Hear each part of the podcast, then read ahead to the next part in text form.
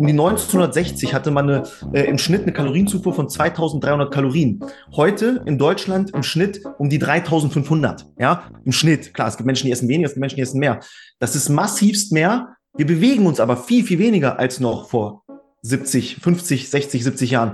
Und das ähm, resultiert dann natürlich darin, dass wir hier mit um die 53 Prozent Übergewichtige haben in der deutschen Bevölkerung und die Zahl aber massiv nach oben geht.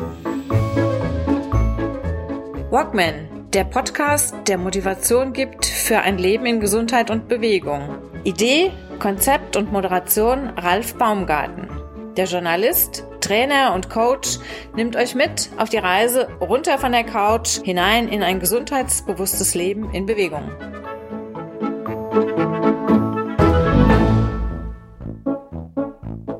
Er war der Hobbyläufer Deutschlands im Jahr 2014, ist bekannt im Internet, in den sozialen Medien unter Running Rudy. Das seit ja, 2014, 2015 hat er mir eben verraten, auch ganz, ganz aktiv, selbst ein bisschen überrascht von dem großen Zuspruch, den er seither dort bekommt. Seit ähm, einiger Zeit ist er nun auch zugange mit seinem Bruder, mit dem kleineren Bruder Tobias. Beide habe ich heute hier im Talk im Walkman Podcast. Ich darf begrüßen Rudi und Tobias Schmidt als Running Rudi, Bärstrich neuerdings Running and Health. Hallo, schön, dass ihr da seid. Herzlich Ralf, willkommen, ja, Ralf. Danke dir für die Begrüßung. Prima. Kommen wir doch mal ganz kurz ähm, gleich auf eure Anfänge. Wie, ich habe jetzt ein paar Bilder gesehen, ähm, von dir, ähm, Rudi. Du warst ja vorher auch ein, ich will, kann, kann man sagen, ein Schwergewicht. Du hast jedenfalls einiges mehr auf den Rippen gehabt, als das heute der Fall ist. Kam dann das, das ja, Laufen zwangsweise obendrauf oder wie, wie bist du zum Laufen gekommen? Also ich bin äh, damals in der Jugend war ich immer rank und schlank, war immer so um die 65 Kilogramm, habe auch immer Vereinssport betrieben, hauptsächlich Tischtennis und Fußball.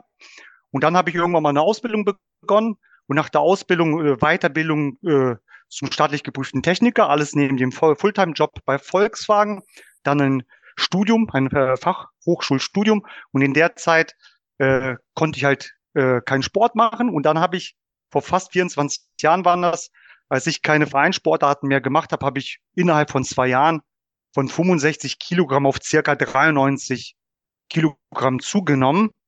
Und weil ich dann eigentlich keinen Vereinssport machen konnte, habe ich in der Zeit das Laufen für mich entdeckt. Weil mhm. es so einfach so einfach in den Alltag zu integrieren war, ne? Laufschuhe und man ist zeitunabhängig.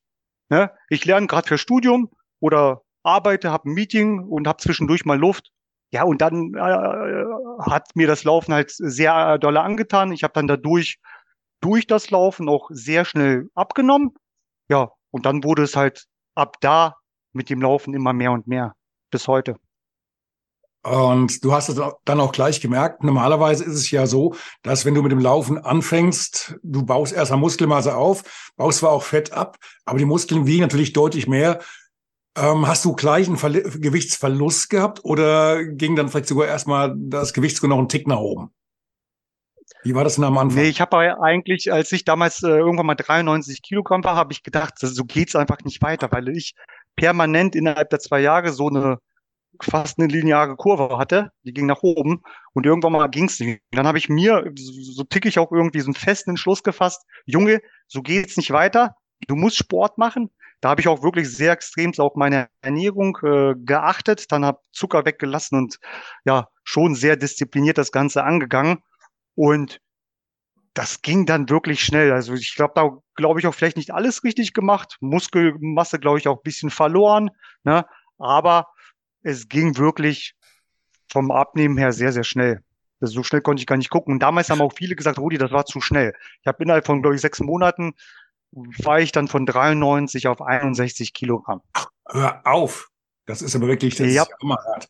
Das ist ja, ich glaube auch da, ich habe, da haben auch ein paar essentielle äh, Stoffe gefehlt, weil ich äh, ja sehr, sehr diszipliniert war, aber vielleicht nicht genug Salate gegessen habe und vielleicht haben doch ein paar Vitamine gefehlt. So, ja, und dann irgendwann habe ich gesagt, 61 ist zu viel und dann habe ich wieder vernünftig angefangen zu essen halt, ne? Mhm, mhm. Und das war noch ganz am Anfang, 2014, plus minus? Nee, das war davor, viel früher. Ne? 2014 wurde ich äh, zum Hobbyläufer des Jahres gewählt und das war vor genau, ich bin jetzt 43, ein Hype und das war, da war ich glaube ich 19. Also mit 19, da war ich 93 Kilogramm und da habe ich gesagt, so geht's nicht weiter. Also von 17 bis zum 19. Lebensjahr richtig gut zugenommen und da habe ich den Entschluss gefasst. Also sind 24 Jahre her. Mhm. Mhm. Gut, der Experte fürs Abnehmen beziehungsweise für die Ernährung, für den, für den Teil beim Abnehmen, bist ja eigentlich nicht du, das ist ja dein Bruder, der Tobi. Richtig. Genau, genau. Wann kamst du denn mit ins Spiel? Tobi, hallo. Ja, das Ganze ist jetzt, ähm, ich denke mal um sie fünf Jahre her, 2018 war das, da hatte ich so ähm, die springende Idee, dass Rudi und ich uns vielleicht mal zusammentun und äh, da ein bisschen was auf die Beine stellen, aber vielleicht noch mal ein paar Schritte weiter zurück. Ähm, ich selber bin ja auch von klein auf, ähm, ähnlich wie der Rudi, wir haben ja auch die gleiche Ernährung genossen zu Hause, sage ich mal so, war ich eigentlich auch immer drahtig und schlank, ähm, hatte eigentlich nie Probleme mit meinem Gewicht ich habe auch in der Jugendzeit dann Fußball gespielt. Das war so meine Begeisterung. Ähm, bei mir kam dann noch so eine ganz spannende Lebensphase dazu, wo ich mein Abitur gemacht habe, 18. Lebensjahr, Führerschein, erste Freundin. Das Ganze kostet Geld. Ähm, also musste man nebenbei so ein bisschen jobben gehen. Habe ich dann auch gemacht im Einzelhandel ähm, und habe dann so ein bisschen ähm, nach etwas gesucht, was nicht so zeitgebunden ist wie Fußball. Weil Fußball, klar, da hast du 17 Uhr Training, Montag, Mittwoch, Freitag, am Wochenende Punktspiel. Und das war für mich nicht mehr so mit meinem Alltag dann zu vereinen. Und dann habe ich dann am Ende des Tages auch für mich so ein bisschen Laufsport entdeckt, aber auch vor allem Kraftsport. So, da bin ich anders als der Rudi noch mal mehr auch mit Gewichten noch mal unterwegs. Ähm, und da war es dann so, dass ich auch da eigentlich immer mein Gewicht gehalten habe. Alles war mal super und ich hatte nie diesen ähm, Schmerzpunkt Abnahme Gewicht. Das war nie ein Thema. Und dann kam aber leider eine Phase in unserem Leben, muss ich an der Stelle sagen, nicht nur in meinem Leben, in unserem Leben, die hat Rudi als mein Bruder genauso ähm, getroffen. Unser Papa ist nach einem Herzinfarkt verstorben und in der Phase, nach dem Herzinfarkt lag er noch sechs Monate im Wachkoma, ähm, hat sich das Leben komplett verändert. Ich hatte damals aufgrund dieser Situation so ein bisschen den Sport aus den Augen verloren. Ich habe so ein bisschen den, den roten Faden im Alltag rund um Ernährung, Fitness, Aktivität verloren und das hat sich wirklich schnell gezeigt. Ja, auf einmal waren es irgendwann nicht mehr 76 Kilo, sondern ähm, bei mir dann irgendwann um die 86. Ich habe jetzt nicht den großen Sprung in der Zunahme gemacht wie der Rudi damals, aber bei mir waren es um die 10 Kilo. Fand aber unfassbar, wie stark sich 10 Kilo schon gezeigt haben. Weil 10 Kilo mhm. habe ich schon gemerkt an, na, im Alltag, in der Ausdauer, mal eben Treppensteigen im Job und man ist schon schnell außer Atem.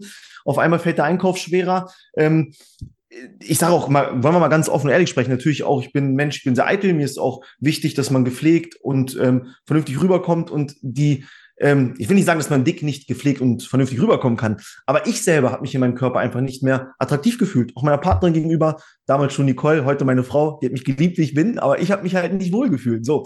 Und dann war das bedingt durch die Situation, dass ich mich auf einmal aus ganz anderem Antrieb mit der Thematik Ernährung befasst habe. Bedeutet, vorher war es ja eher so, ich war sowieso dünn, ich hatte gar nicht diesen Schmerzpunkt und auf einmal hatte ich den.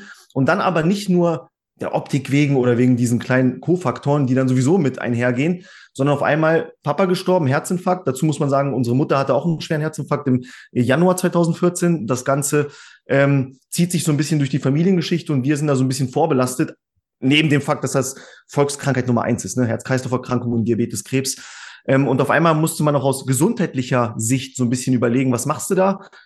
eigentlich musst du mal wieder wirklich das ganze Thema anpacken und deinen Körper aufräumen. Und dann habe ich angefangen, wieder mich mit Ernährung zu befassen, mit Sport, mit Fitness, habe ähm, aus dieser Situation heraus so ein bisschen aber auch gemerkt, weil ich das erste Mal ja in der Situation war, mich damit befassen zu müssen, dass man, wenn man sich mal mit den frei zugänglichen Wissen im Internet, Men's Health, Zeitungen und sonstiges befasst, dass man irgendwann vor lauter Bäumen den Wald nicht mehr sieht. Ne, da gibt's Low Carb, da gibt's HCG Stoffwechselkur, da gibt's verrückte Dinge wie FDH frisst die Hälfte und sonstiges.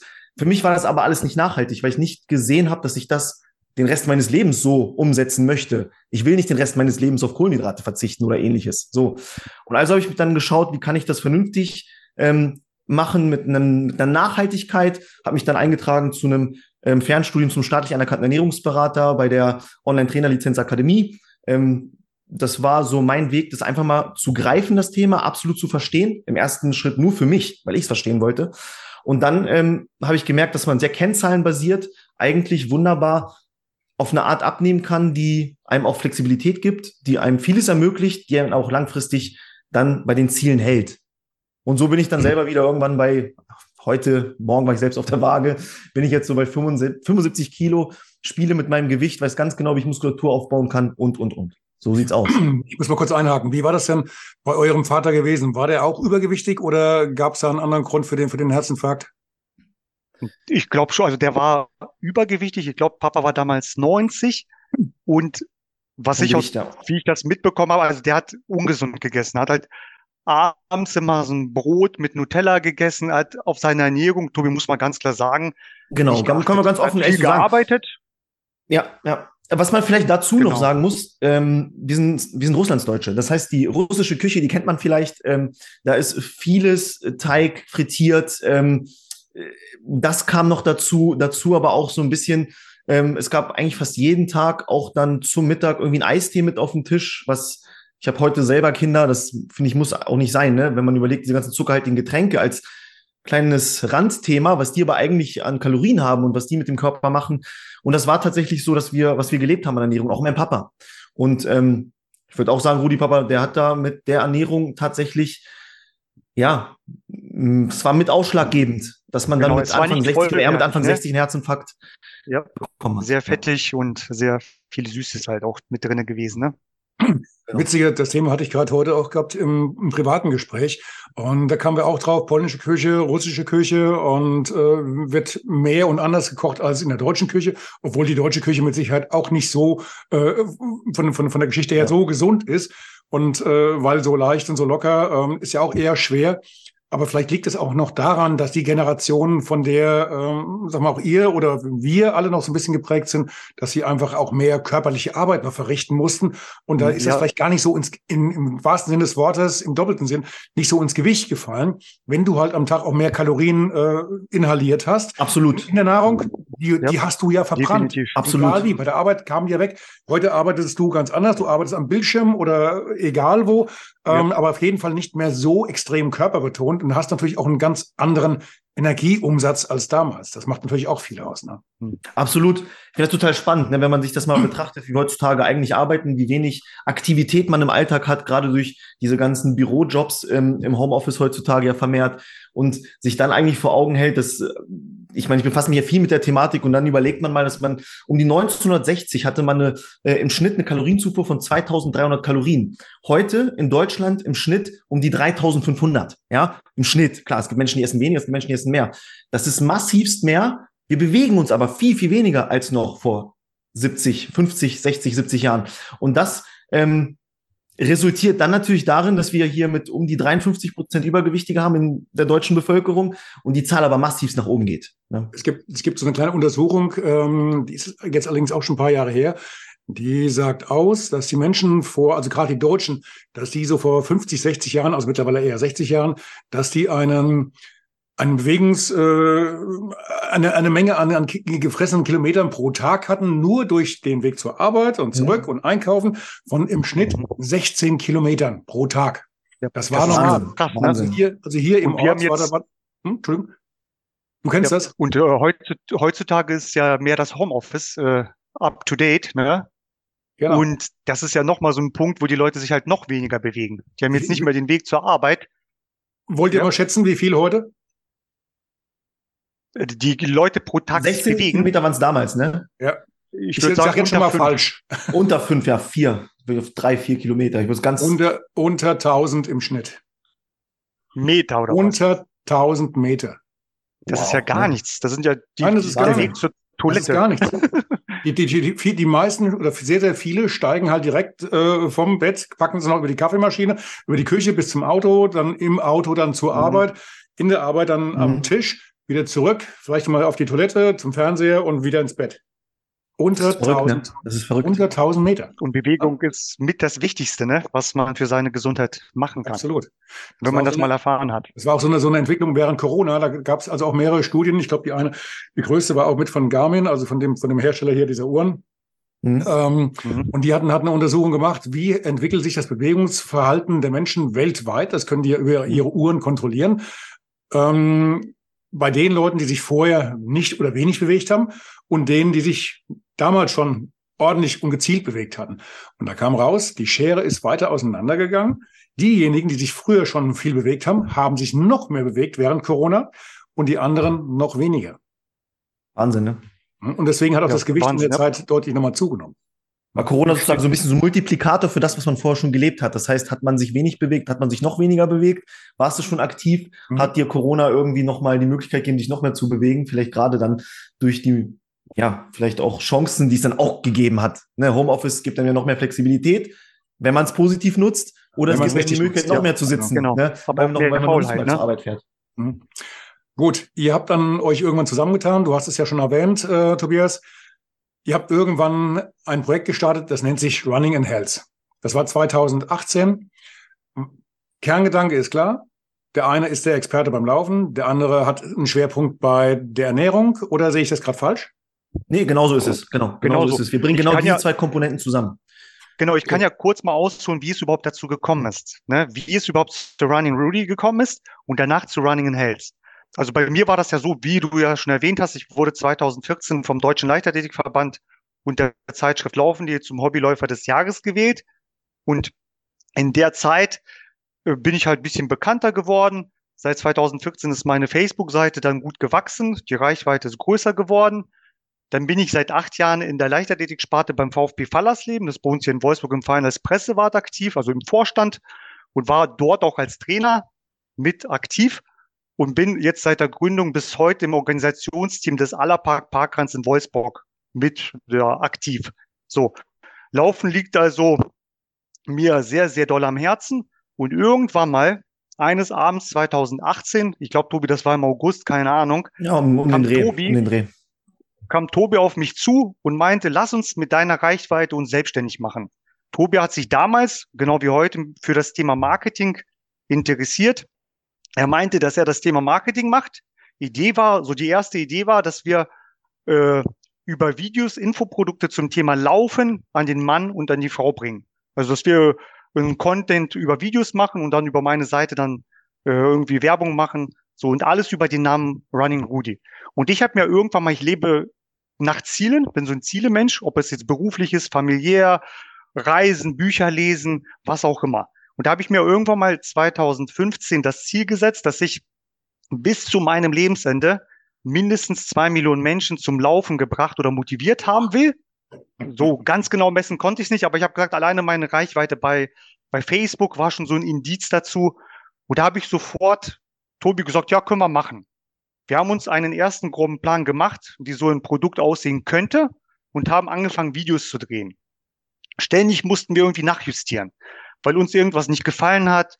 Und so haben wir bis äh, zum Jahr 2020 weitergemacht, ohne dass wir das Produkt mal fertiggestellt haben.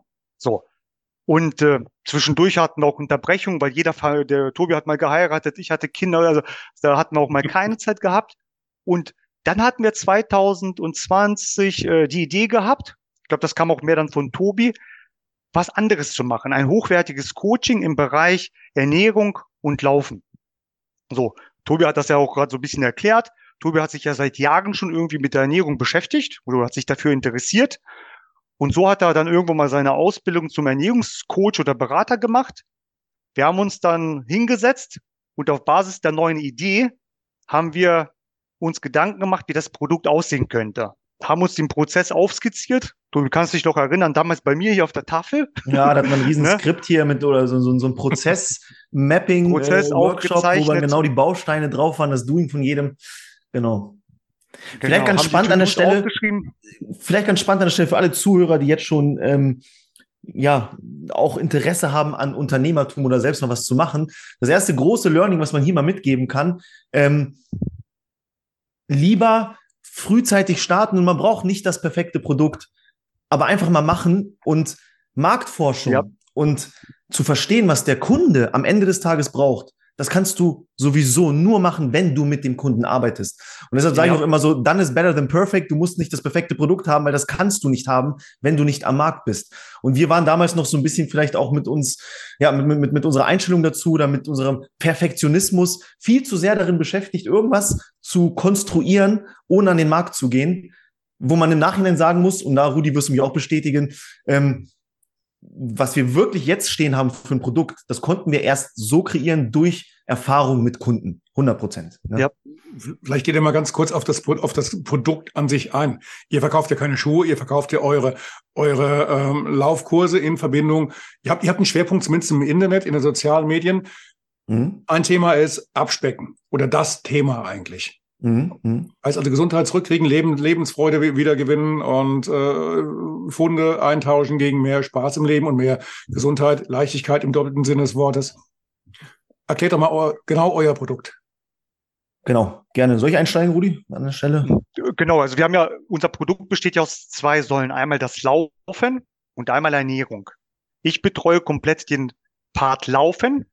Wenn der Kunde jetzt mit uns einen Vertrag abschließt, gehe ich in eine Anamnese mit dem, gucke den Iststand, wo steht da der Kunde, dann definieren wir gemeinsam ein realistisches Ziel für den Kunden. Ich schreibe für den Kunden einen individuellen Laufplan und betreue den Kunden dann zwölf Wochen Richtung seines Ziels. Ich gebe jede Woche Feedback, ob es gut oder schlecht ist. Notfalls passe ich den Trainingsplan an. Wenn ich merke, der Kunde ist bisschen faul geworden, dann, dann, dann schubse ich den auch ein bisschen.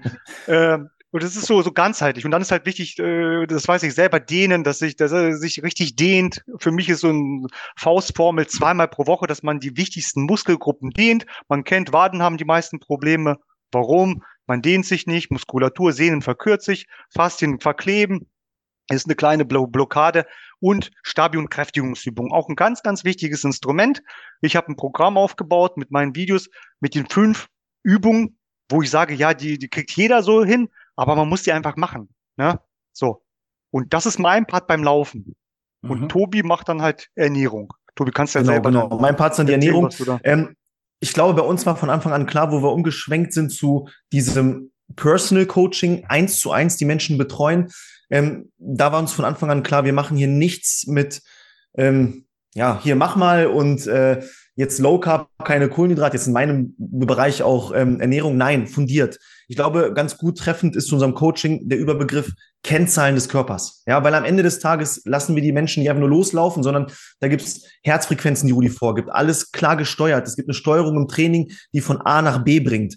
Bei, den, äh, bei, dem Thema, bei der Thematik Ernährung geht es vor allen Dingen um ähm, die Energiebilanz. Was braucht der Körper? Ähm, wie finden wir den Sweet Spot, mit dem wir abnehmen, aber dennoch dem Körper alles geben, was er braucht? Wie erzeugen wir vor allen Dingen auch eine gesunde Abnahme? Rudi hat vorhin so ein bisschen darüber gesprochen, vielleicht dass er damals in einer zu kurzen Zeit zu viel Gewicht verloren hat. Und da bin ich auch absolut überzeugt von dieser Hokuspokus. Es gibt ja die wildesten ähm, Spam-Mails, die man manchmal bekommt, 10 Kilo in zwei Wochen, nimm jetzt diese Pille oder sonstiges. Ähm, das, wir wollen damit aufräumen. Ja, wir wollen wirklich Energiebilanz, Makronährstoffe, wie führst du genügend Eiweiße zu dir? Und da, um mit diesen Kennzahlen überhaupt arbeiten zu können, mit diesen Zahlen jonglieren zu können, wenn ich es mal so spielerisch äh, umschreibe, da arbeiten wir mit Rudi auch mit Bausteinen, die, die ähm, Kunden an die Hand bekommen wie Google-Tabellen, wo Zahlen eingetragen werden, Tracking-Listen. Man erfasst so ein bisschen mal so die Zahlen und entschlüsselt seinen Körper. Das ist unheimlich spannend an der Stelle. Und dann hast du die Lauftabelle über Google, dann hast du die Ernährungstabelle über Google. Und hier haben wir vorhin drüber geredet, auch sehr passend. Ich lasse zum Beispiel in der Ernährung unter anderem Gewicht, Kalorien, all die Themen, die man da halt so kennt, klar, die lasse ich erfassen. Aber unter anderem auch die Schrittezahl, weil Du gehst vielleicht dreimal die Woche laufen, aber was ist denn an den anderen vier Tagen? Und ich glaube, die Aktivität, sich über die Schritte mal wenigstens so ein bisschen bewusst zu machen, ist unheimlich wertvoll, weil man unterschätzt massivst, was man da noch rausholen kann. A, an Kalorien, die man verbrennt, aber auch B, an Bewegung, Aktivität, die man seinem Körper zugute tut, ja. Und da ist es unheimlich spannend, dann, das klingt immer so, äh, so, so ein bisschen einfach gedacht, ne? Ja gut, dann, wie kriege ich denn Schritte erhöht, die Schrittezahl? Ja, beim, beim, äh, die Toilette nicht auf der gleichen Etage nehmen, sondern unten. Beim äh, Job nicht äh, die große Flasche auf dem Tisch stehen haben, sondern das Glas, was ich jedes Mal auffüllen muss. Also muss ich aufstehen und mich bewegen. Und, und, und. Aber mit so kleinen Kniffen all diese Stellschrauben mitnehmen. Und so ist das Coaching bei uns recht, ja, ganzheitlich. Und da arbeiten wir wirklich mit den Kennzahlen. Arbeitet ihr ja. im Training, wenn, wenn, du jetzt die Schritte erwähnst, auch ähm, mit der Schrittlänge? Also ich habe in meinen, in meinen Laufkursen mhm. zum Beispiel auch nach hinten raus einen Schwerpunkt gelegt auf eine Veränderung der Schrittlänge.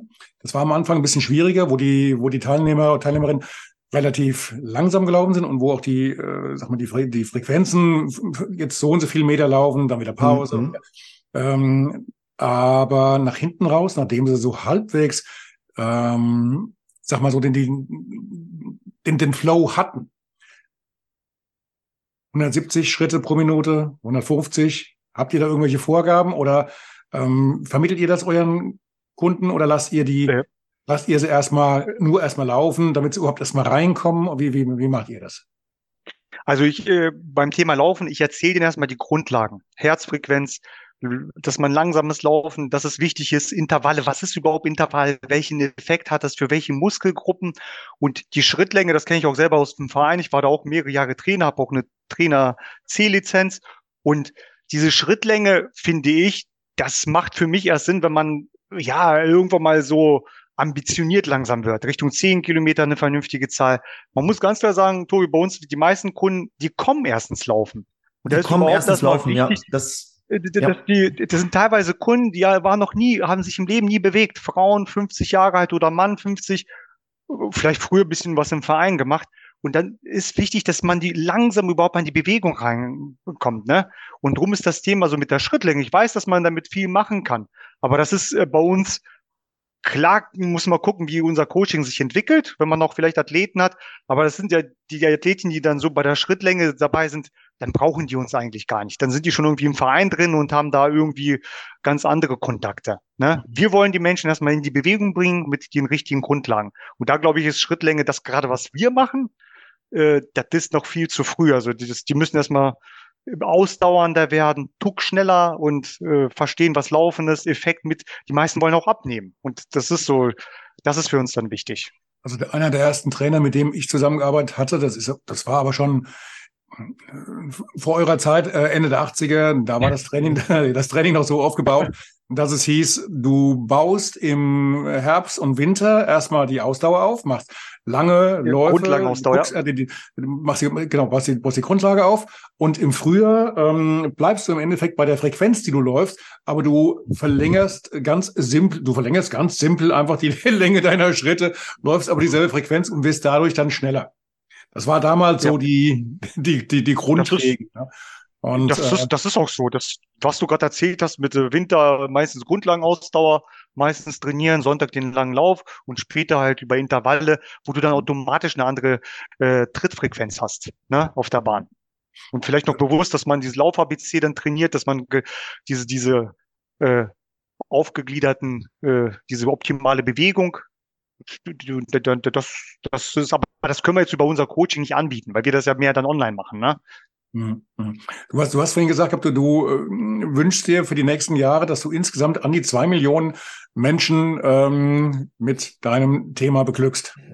Ja, das habe ich mir wirklich 2015, ich glaube auch Anfang des Jahres, weil ich irgendwie meistens Anfang des Jahres mich hinsetze und gucke, wie will ich in welchem Bereich vorankommen, mit ganz kleinen, klaren, jetzt nicht übertrieben KPIs, aber es ist jetzt nicht so starr in Stein gemeißelt. Und da habe ich mir gesagt, weil damals auch die Facebook-Seite irgendwie gut gewachsen ist, und dann habe ich immer so beobachtet, ich liebe auch Statistiken, so, ne? Habe gedacht, oh, innerhalb von einem Jahr habe ich jetzt eine Reichweite von 100.000 Leuten. Da habe ich gedacht, das ist schon mal so ein Indiz, nach dem ich irgendwie messen kann. Da habe ich gedacht, was ist realistisch? Und ich brauche für Laufen, weil mir das so Spaß macht und ich weiß immer noch nicht, warum die Leute mögen, was ich hinschreibe. Ich weiß es nicht einfach. Ne? Da habe ich so gedacht, naja, jetzt innerhalb von einem Jahr habe ich eine Reichweite um das Hunderte, also um das, äh, das Doppelte. Also habe ich die verdoppelt. Da habe ich gedacht, Zwei Mille ist echt viel. Wenn du das einem erzählst, der denkt, du bist verrückt. Aber eigentlich ist es gar nicht so unrealistisch bei den digitalen Methoden. Ne? Und ich kann dir sagen, ich habe jetzt eigentlich bei meiner Facebook-Seite, das ist meine Hauptseite. Ich glaube, da gut, über dieses Medium, wie das gestaltet ist, kann man auch gut irgendwie mit Menschen kommunizieren, finde ich. Ne? Und ich habe fast immer eine Reichweite von 6, 6,5 Millionen äh, Leuten plus Interaktion meistens eine Million innerhalb von 28 Tagen. Ich weiß nicht, wie, wie das sind halt die Statistiken, die Facebook vorgibt. Also habe ich äh, laut diesen Statistiken mein Ziel eigentlich schon erreicht. Also aber ich, ich, ich, hatte so einen, so einen Verdacht. Wir wollen jetzt ja keine Werbung machen, aber ihr arbeitet für einen großen Automobilhersteller in Wolfsburg ähm, Richtig. Deswegen war jetzt halt die, die Frage gewesen, äh, gibt es da vielleicht irgendeinen so Deal, dass jeder, der, der da weltweit so ein Auto kauft, äh, mit, mit dir einen Vertrag automatisch geschlossen hat oder so, dass die, ihr dann automatisch so einen, so einen Ausgleich macht? Autofahren muss man auch ausgleichen, also wird nach dem Autofahren oder vor dem Autofahren noch eine Runde gejoggt? Also da, da ist nichts im Spiel. Da, äh, ich habe mit, mit VW habe ich ein, zwei Sachen mal mit dem Gesundheitswesen ich nicht gesagt, gemacht. Keine bezahlte Werbung. Ja. Aber die Idee, Ralf, die du da gerade ins Spiel bringst, die wäre sehr charmant. Also ich glaube, wenn VW auf mich zukommen würden und mir so einen Deal anbieten würde, da bin ich, glaube ich, der Letzte, gerade beim Thema Laufen, wenn, wo ich dann Nein sagen würde. Und das würde dann, glaube ich, eine Win-Win-Situation werden. ja, vielleicht hört ihr oder guckt, guckt ihr der eine oder andere zu und kommt jetzt mal auf ganz neue Ideen. Ja, kann ja sein. Ja. Okay, die Tools haben wir vorgestellt. Ähm, wie sieht denn bei euch so eine typische Woche aus? Ist das so ein Pendeln zwischen äh, Bürojob, äh, dem, dem eigentlichen Broterwerb und äh, Training oder langweilig wird es euch beiden doch wahrscheinlich nicht, oder?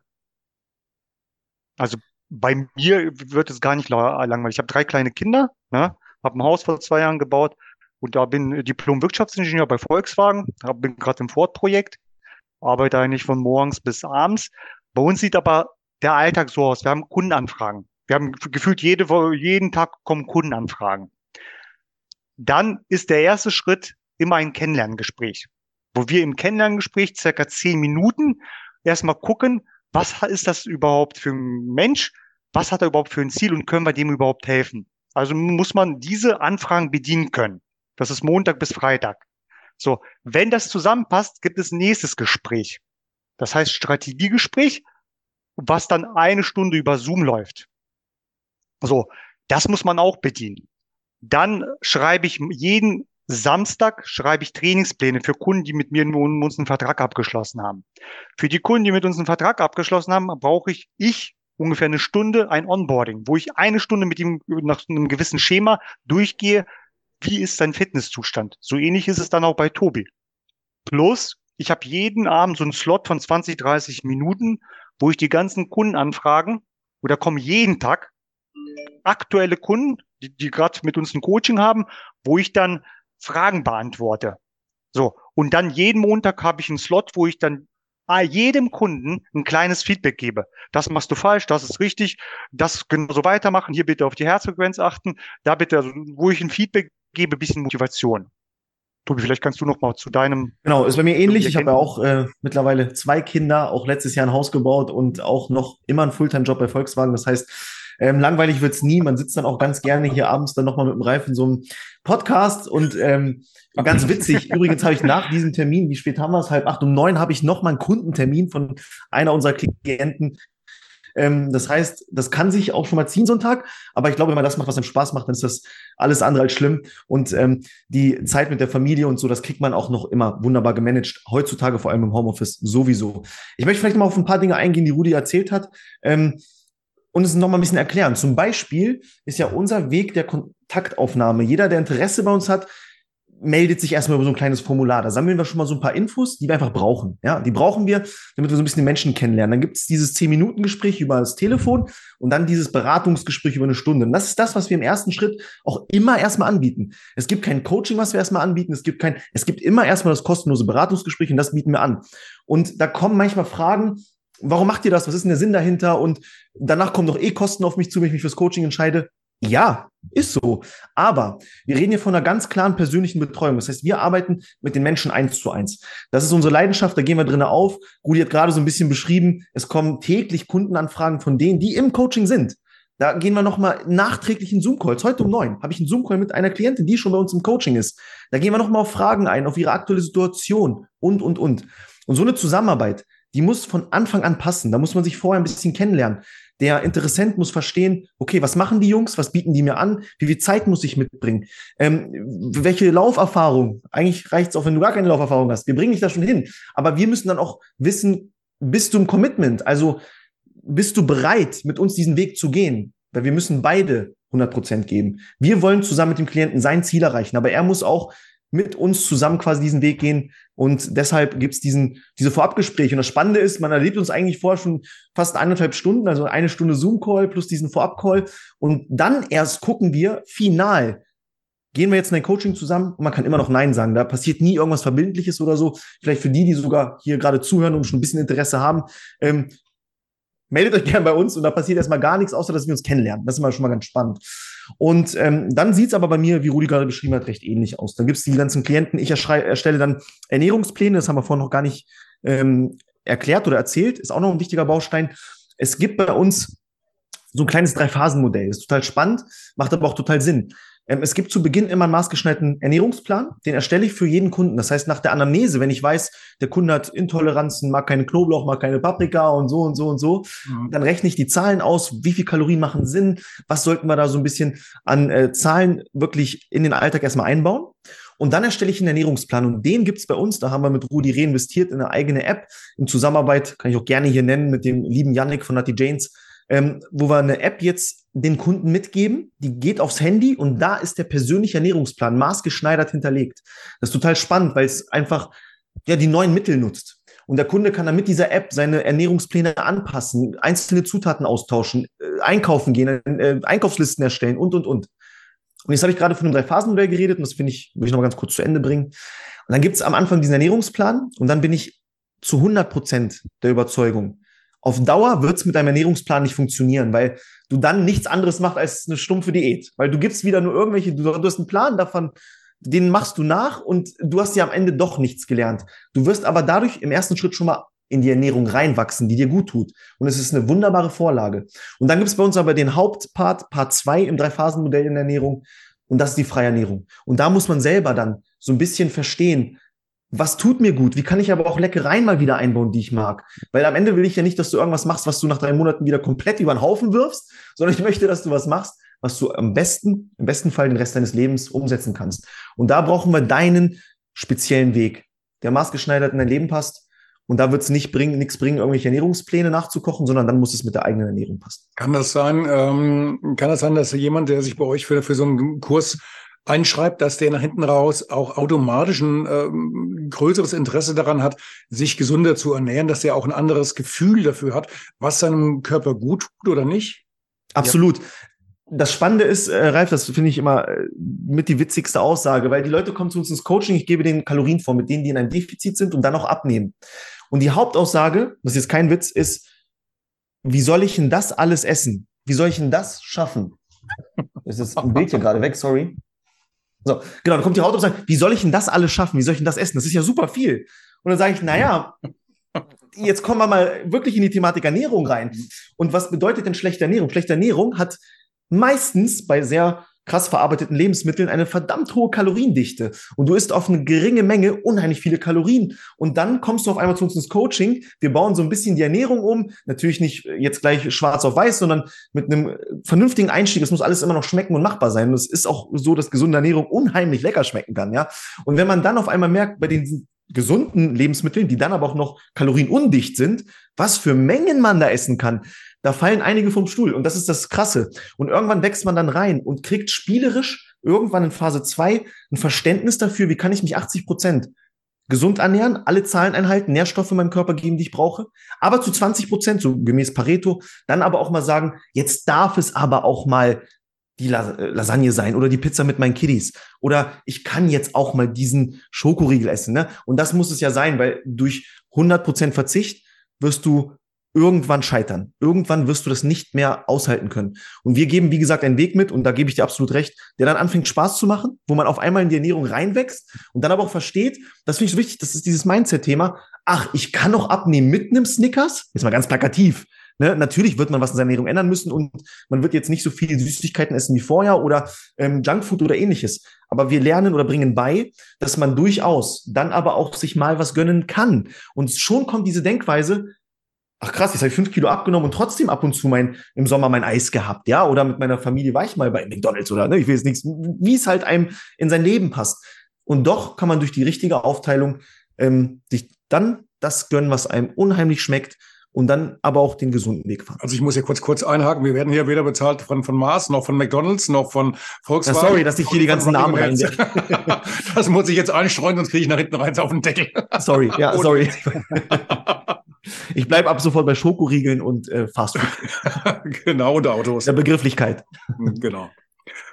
Gut. Ähm, was würdet ihr den Leuten mit auf den Weg geben, um generell fitter zu werden und äh, also die, die, die fitter werden wollen und abnehmen wollen?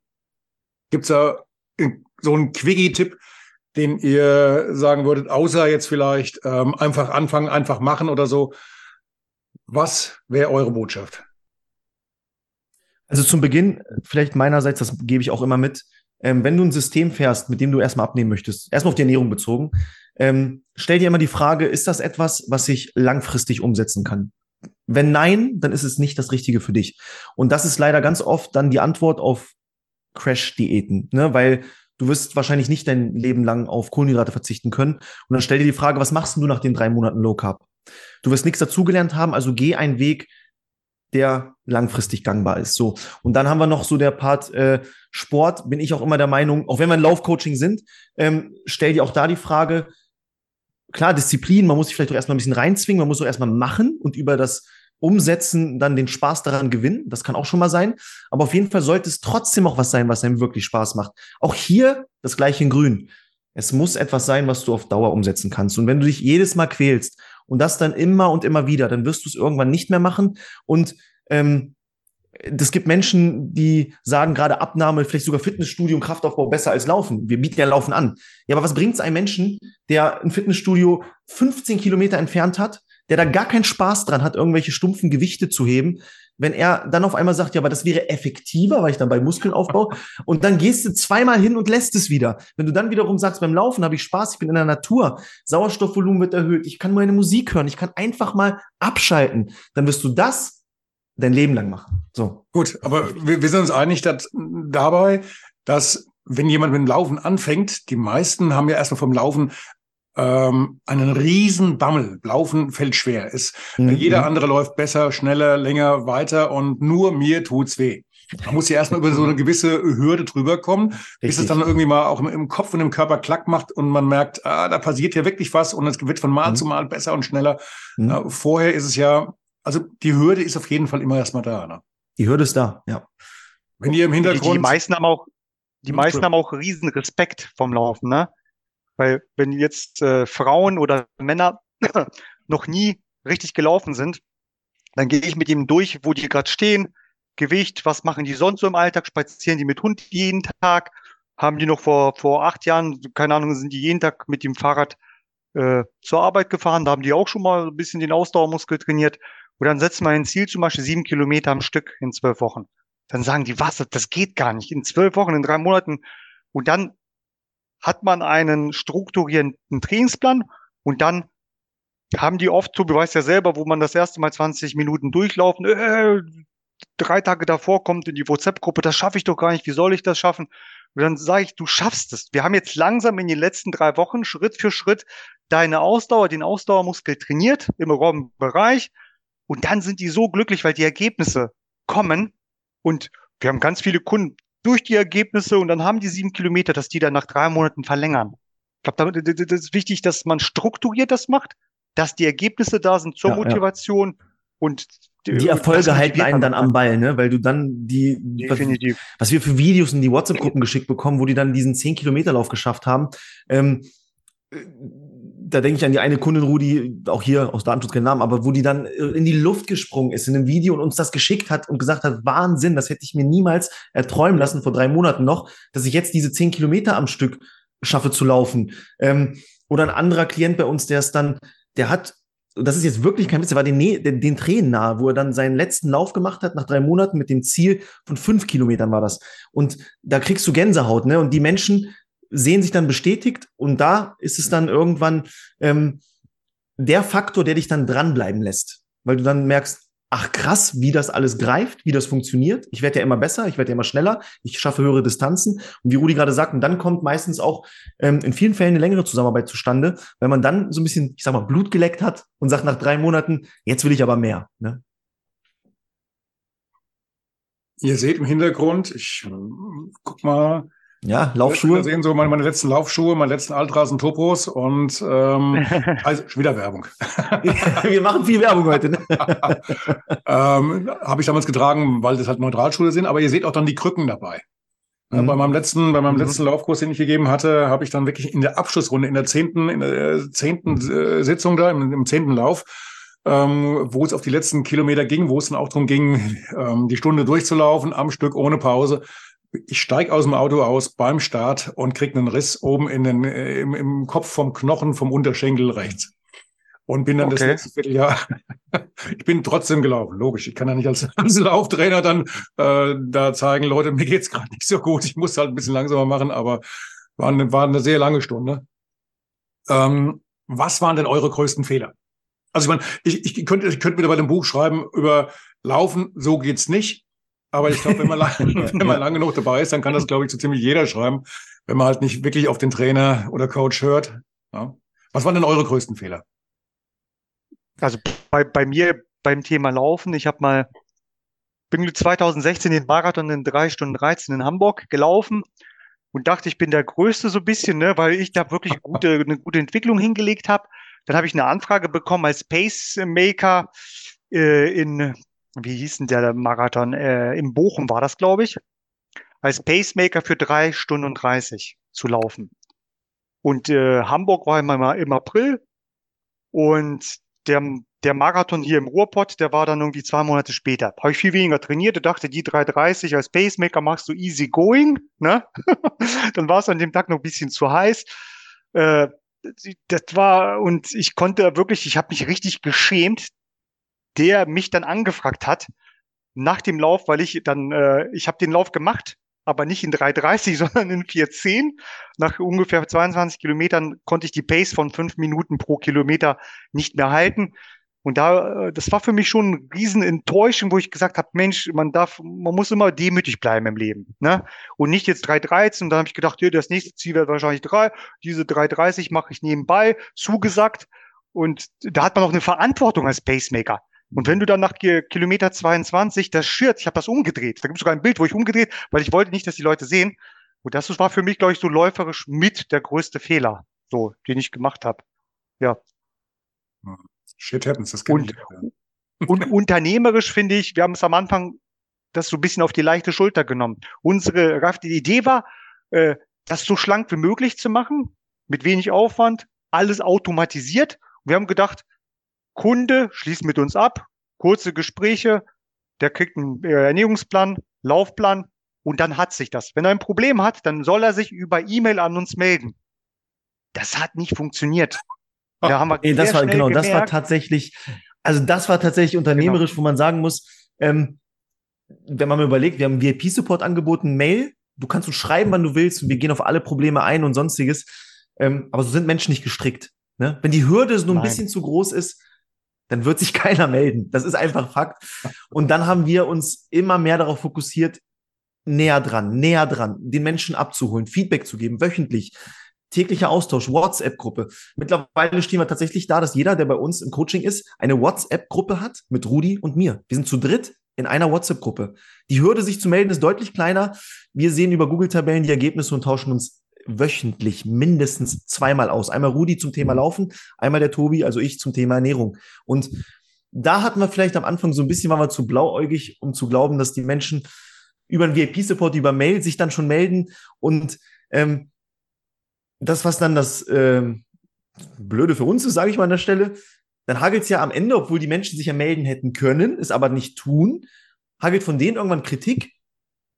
Ey, die Betreuung war ja nicht gut. Das gab es zum Glück nicht oft, aber das gab es, ich glaube, in Rudi ein oder zwei Fällen. Einmal im Dezember vor fast zwei Jahren. Aber das war für ja, uns immer wir, wir wichtig, gemerkt, dass wir daraus gelernt haben. Ne? Wir haben Learnings mit rausgezogen ja. und dann zu sagen, ja gut, hätte sich ja melden können, ist so ein bisschen die stumpfe Art, jetzt darauf zu reagieren. Ne? Ich kriege Kritik von jemandem, der sagt, ey, Coaching, ich wollte euch ein Coaching, ich habe jetzt äh, von euch nichts gehört und dann sagst du, ja, hätte sich ja melden können, das wäre jetzt eine Art, darauf zu reagieren, aber so sind wir nicht gepolt. Wir haben für uns gesagt, nein, ähm, so eine Kritik nehmen wir uns zu Herzen und wir wollen da wirklich drin wachsen und wir wollen ein Coaching auf die Beine stellen, was den Menschen wirklich hilft, was wirklich von A nach B bringt und ans Ziel bringt.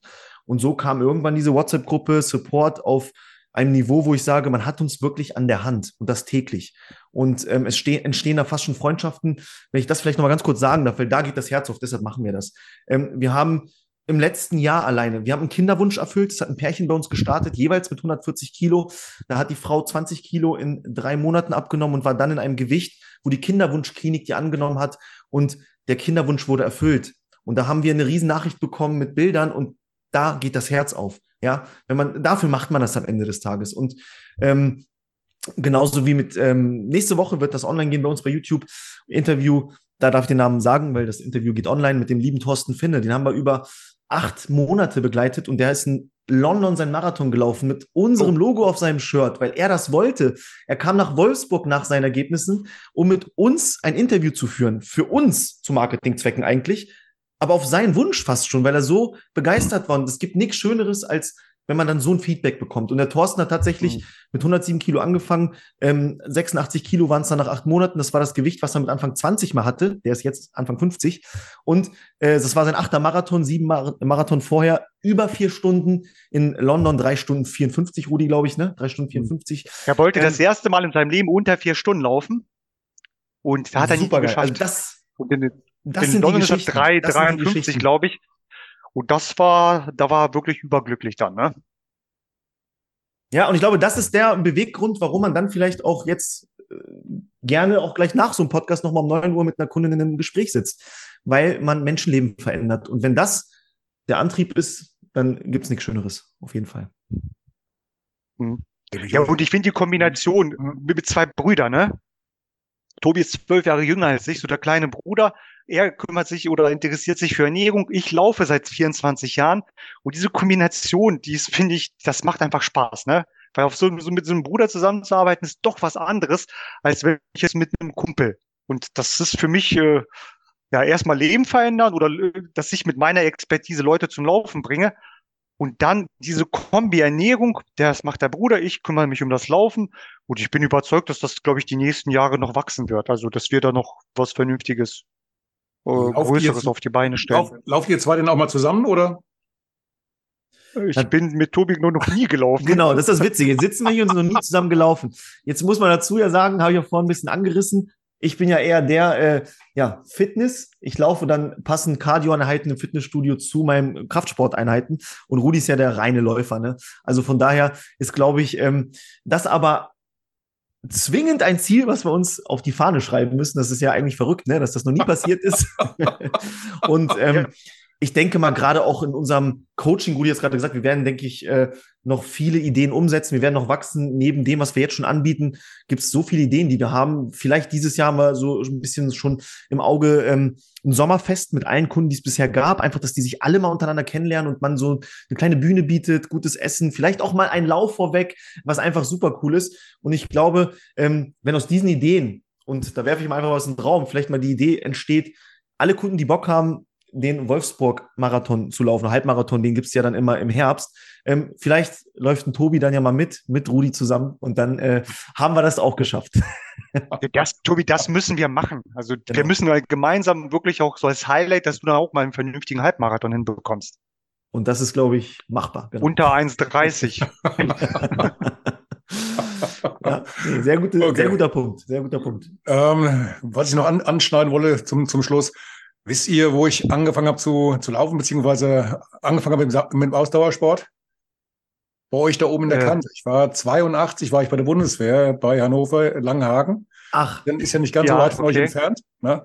Ja, und, so weit. Äh, wenn, wenn wir abends äh, irgendwie in die Stadt wollten, äh, auf ein Konzert, Saga-Konzert oder irgendwie ins Theater oder in der Theater, nicht ins Kino, beziehungsweise in die Kneipe, dann mussten wir mit dem Fahrrad fahren. Das hieß also, du bist dann am Abend halt dann schon mal deine 40 Kilometer Fahrrad gefahren und das dann teilweise drei, vier, fünf Mal die Woche. Ne? Da kriegst du deine, mhm. deine Kilometer zusammen. Das waren halt noch diese alten Dreigang, ähm, Torpedoschaltungen und was es damals da gab. Und mit, mit, mit dir, also hier im Norden. Und mit, mit dir, Rudi, wir haben uns auch schon mal indirekt wahrscheinlich irgendwo getroffen, hat, hatten wir gerade vorher festgestellt. Ähm, du, Tobi hat mir einen Stapel Bilder zugeschickt für das YouTube-Video, was dann hier zu diesem Podcast auch erscheint. Also ein Teil auf äh, Audio, einer auf Video. Und ähm, da war ein Bild dabei, du im Zieleinlauf, im Ziel bei der Challenge in Rot. Du bist da mal Staffel gelaufen, 2015. 2015 mhm, war ja. ich auch mit dabei. Und der, der größte Knüller war ja noch dann, äh, du warst in der, also ihr wart Staffel, drei Leute. Wer waren dann die anderen beiden? Äh, Julia, er, wie heißt die Erte? Erdmer. Julia Erdmer. Erdmer, genau. Und genau. die, die, die, der eine, der, Fahrrad gefahren ist, den Namen habe ich jetzt nicht parat, aber Julia Tobi ist äh, bei Ralf irgendwie in der Gruppe gewesen, ne? Also du als Trainer. Also ich, ich komme ja hier aus Bad Orb. Und Bad Orb ist, äh, hat auch einen Triathlonverein. Wir haben hier eine sehr starke Triathlonmannschaft, äh, schon seit vielen Jahren und auch eine sehr, sehr starke Triathlon-Tradition. Es gab ja auch mal einen sehr, sehr guten Wettkampf, äh, die Challenge viele, viele Jahre lang. Und die Julia ist hier lange Jahre für einen, also für unseren Verein gestartet, für den äh, Verein hier in Bad Ob, Verein, Gesund Leben in, äh, in Spessart, Gesund in Spessart. Und äh, die war damals ja auch mit dabei. Die hat dann auch, glaube ich, in dem Jahr, oder war das ein Jahr vorher? Ich glaube, in dem Jahr war die dann auf Hawaii und hat da, glaube ich, auch die Altersklasse beim Ironman. Ja, ich glaube, ein Jahr später. Ein Jahr später ist die Weltmeisterin geworden. 15, 16? Weiß es nicht mehr. Ich, ich dachte 15. Ich glaube, ich glaube 15, nee, 16 war das, glaube ich. Bin ich mir auch nicht sicher. Ich glaube, ein, zwei Jahre später ist die Weltmeisterin geworden. Habe ich mhm. sogar im Fernsehen gesehen und das war, dachte ich, cool, mit der haben wir zwei Tage verbracht. Ne? Die Welt ist ein Dorf, ne? Kann man dazu sagen. Aber absolut. Lieber Gott, guck mal, in, in, in Rot waren damals am Start, äh, also inklusive der Staffeln, über 5000 Leute. 5000 Leute. Wahnsinn, ne? Und dann ist, oh, das ist Tobi, das ist Wahnsinn. Das ist Wahnsinn, ne? Ja. Ja, ja. Und der Spirit in Rot, also ich bin da äh, reingefahren, Solar Berg ist da ja, ne? Und da, wo die Messe ja, drin genau. ist, fast mhm. im Wald, ja. mit diesem Stadion. Ey, da laufen ältere Leute, so zwischen 60 und 70, alle durchtrainiert. Da ist ein Spirit, das kannst du dir gar nicht vorstellen. Mhm. Wenn du bei uns jetzt zum hier, Dings ja Marathon bei uns hinkommst, ja, das, da laufen halt die Leute einmal im Jahr mal 10 Kilometer. Jeder hat so ein bisschen Bäuchlein und so. Und dieser Spirit da, dieser Gesundheitsspirit, das war der Hammer. Ja, Rot, Rot, Rot untermauert. Rot ist eine Marke für sich, ja. Ich habe da 2014 ja. hatte ich eine Begegnung mit der, wie hieß die Sister Madonna Buda, war die älteste Triathletin der Welt. Die hat mit ihren damals ja. 85 Jahren, hat die damals noch da mitgemacht. Äh, sie hat dann nicht gefinisht, weil sie hatte ein Problem beim Start, beim Schwimmstart hat ihr ein, äh, ein anderer Teilnehmer hat ihr aus Versehen einen der Zähne ausgeschlagen. Es geht halt schon ein bisschen härter zu beim Schwimmstart. Und ähm, ja. das hieß aber für sie, sie ist dann wirklich mit dieser äh, Zahnlücke dann gefahren. Ich habe sie ja mal beim Radfahren, habe ich sie dann getroffen. Wir haben uns ganz kurz unterhalten beim, beim Fahren. Und ähm, sie konnte, sie konnte halt keine Nahrung mehr zu sich nehmen. Und deswegen hat sie dann zwar den Marathon noch angefangen, musste aber dann beim Marathon dann aussteigen, ja. Hm. Aber auch, die hat auch erst mit, mit das 50, glaube ich, angefangen mit Sport. Ne? Ja, das war eine Nonne, glaube ich, oder? War eine Nonne, ja. Das ist Sister Madonna Bruder. Eine Nonne, die, genau. Die gibt's immer noch. Die genau. ähm, hatte jetzt mal irgendwann eine Geschichte, ähm, da habe ich mitbekommen, da ist sie, sie ist relativ leicht und ähm, die ist dann in Hawaii mal irgendwann vom Wind, der da ein bisschen stärker ist, von der Strecke geweht worden mit ihrem Fahrrad. okay, ja, aber ist immer noch zugange. Ne? Und äh, ja, auch eine sehr, sehr beeindruckende Person. Okay. Mm, ja. Prima. Definitiv, ja. Dann bedanke ich mich, dass ihr euch so spät noch Zeit genommen habt und wünsche ja. euch noch viel Spaß bei den Gesprächen, die ihr heute noch habt, wenn noch nicht Feierabend ist. Und ja, Wolfsburg liegt nebendran, wohnt ja ein Teil meiner Familie. Vielleicht sehen wir uns ja mal zum Jahresfest, wenn, wenn ihr mir dann Bescheid sagt. Ich werde nicht mitlaufen können, meine Ferse spielt nicht mehr mit, aber ähm, zugucken und laut krölen werde ich. Alles klar. Wir haben zu danken, Ralf. Ne? Sehr, sehr schön. Danke auch dir. Alles klar, danke. Bedanke mich. Bis dann. Macht's okay, gut. Bis dann. Tschüss. Ciao, ciao.